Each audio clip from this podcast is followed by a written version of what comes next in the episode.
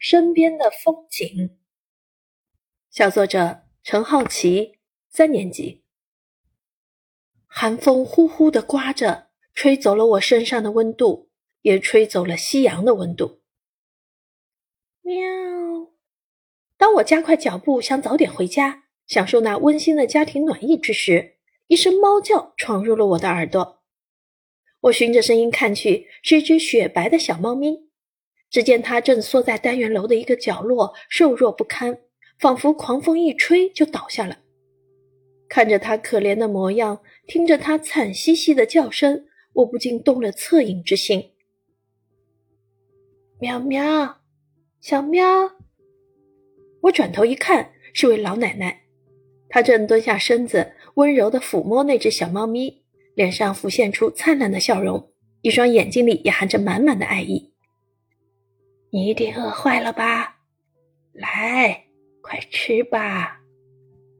老奶奶一边说着，一边笑着从袋子里掏出一把猫粮，轻轻地放在小猫咪面前。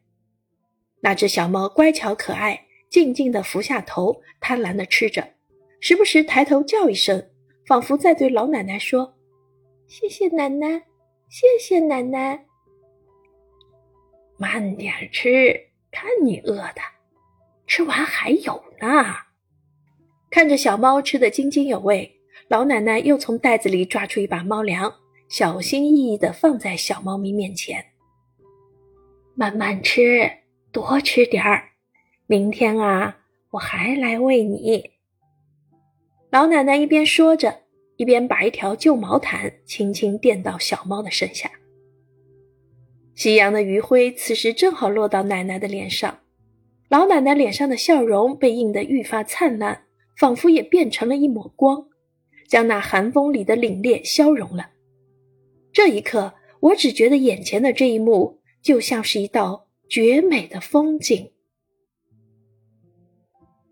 教师点评：小作者心思细腻，善于留意生活里的美好人物，更难能可贵的是将其写进作文里，表达出了自己对美好人物的赞美。